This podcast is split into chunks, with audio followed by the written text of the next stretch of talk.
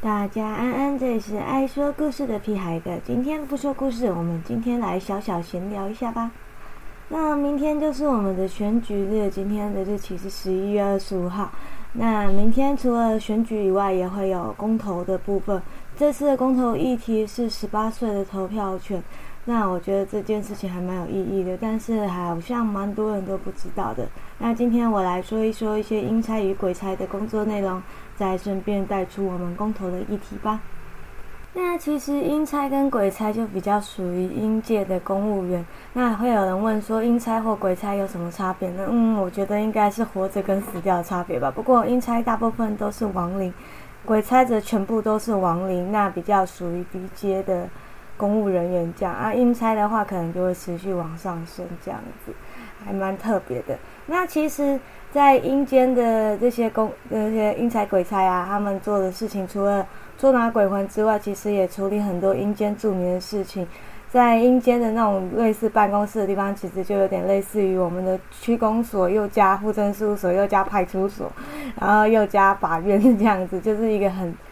包山包海的业务这样子很有趣。那像是之前有一个很好笑的秘密，就是有一张有人买那个纸扎的 iPad，然后说在担心地下外公不会用，结果纸扎店老板说啊没事啊，贾博士会教。但实际上其实这个教学也是英才会做的事情，就是这些阴间住民一旦收到了纸扎的东西，他如果不会使用，就会来问英才们。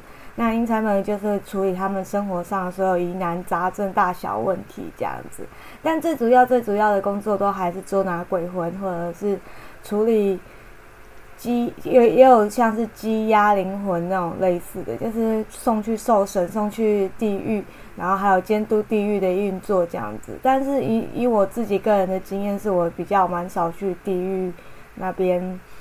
知情的啦，因为后来我都在捉鬼跟打鬼这样子。哦，对，打鬼也是阴差的工作哦。像是有一些如果在人间作乱、破坏平衡的冤魂的话，就是阴差们会去捉拿这样子。那说到公务员，就又话题就回到了我们这一次的大选。其实基本上我从有投票权以来，每一次选举我都没有错过。那也不算是因为我特别关心政治啊，而是我有一个观念是。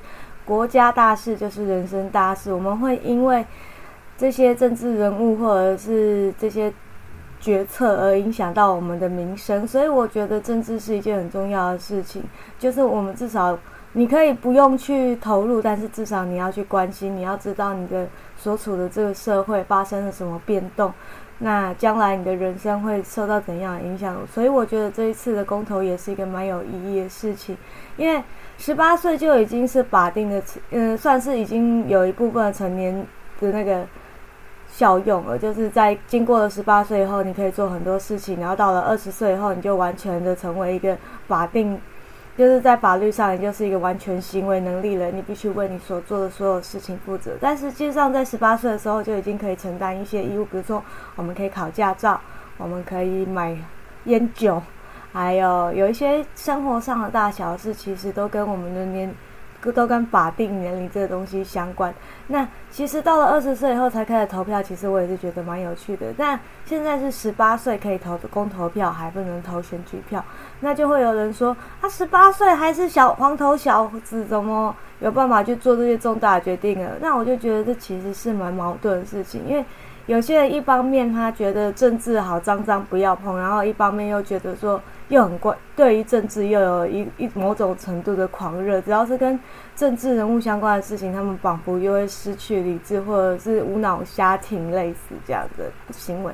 其实我是觉得这在台湾算是，应该是说每个国家其实都有所谓的政治狂热者，每个人都有喜欢的政治人物，或者是特别支持的政党这样子，但。我觉得这些东西都是需要理性讨论。在台湾是一个民主国家嘛，那我就觉得说作为民主国家是一件很有趣的事情，因为我们有不同的选择。像你看，像我们举例像中国好，或者是俄罗斯，其实他们的选择都不多。尤其是中国，它基本上是一党独大。那在一党独大的时候，有时候我觉得这是危险的，因为很容易变成言论的一言堂。当我们没有办法容许不同的声音存在的时候，那这就是独裁，那这就是，那这有的时候就一定会有人受到压迫。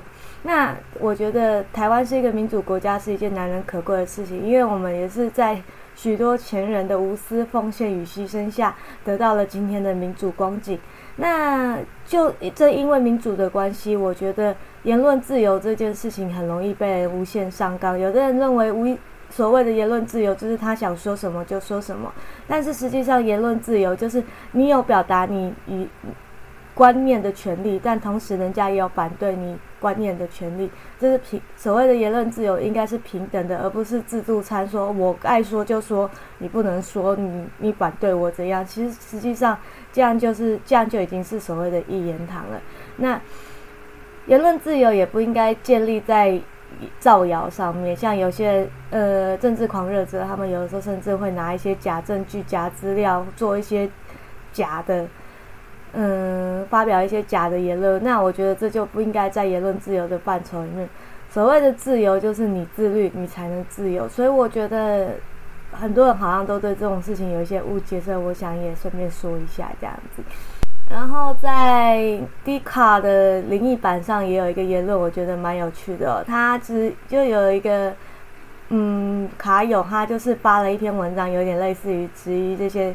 嗯，所谓通灵忍者，或者是认为这些阴差阴司到底凭什么去决策善恶这件事情？但实际上，善恶的定义其实一直都没有变，就是你不要去危害他人、侵犯他人，那这就是所谓的善。所谓的善，也有点类似于说，你在他人危急之时，愿意伸出一把援手，你愿意为了他人的利益去征求。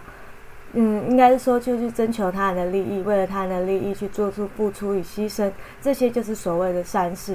那其实我们也不一定要做到这些大善，有时候就是有一句话叫做“莫以善小而不为，莫以恶小而为之”。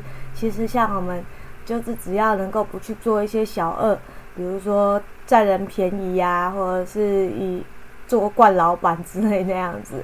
比如说像最近很红的嘛，就是呃强迫。强迫自己的员工捐出自己的薪资，或者是在员工受到不公不义的事情的时候，并没有站在员工的那一边，反而是做出了压迫行为。这些小恶都有可能就是成为我们判定一个人善恶的价值。那小善是什么呢？比如说，你会去买路边的玉兰花，或者是帮助一些需要帮助的小生命。那我觉得。这些小善，你累积起来就会变成大善。只要你是一直心存着善心，保持着，嗯，当别人需要帮助的时候，你就去伸出援手，这就是一个善心了。这就本身就是一个善念，就是所谓的菩萨心肠了。所以，其实我们并不一定非要做到非常非常了不起的事情，我们也可以成为我们心目中善良的人，或者是成为我们心目中理想的对象。当我们愿意。为了他人而去着想，而有的时候可能会把自己放在比较后面的地方，但是我觉得那是成就感，那有一种很不错的成就感。当你能够做到帮助别人，或者是解开别人的疑惑的时候，那个成就感是意义非凡的。能够获得别人的感激的时候，也代表着你是你在这些人的心目中就是英雄。我们不一定要做到一件非常非常了不起的事情，有时候做好我们自己该做的事情，本身就是一个很好的一个善念。那我在这里也希望每一个人都能够记住自己想要成为怎样的人，或者是成为一个善良的人，能够一直保持着善良的心。那这里是爱说故事的皮孩哥，我们下次见，拜。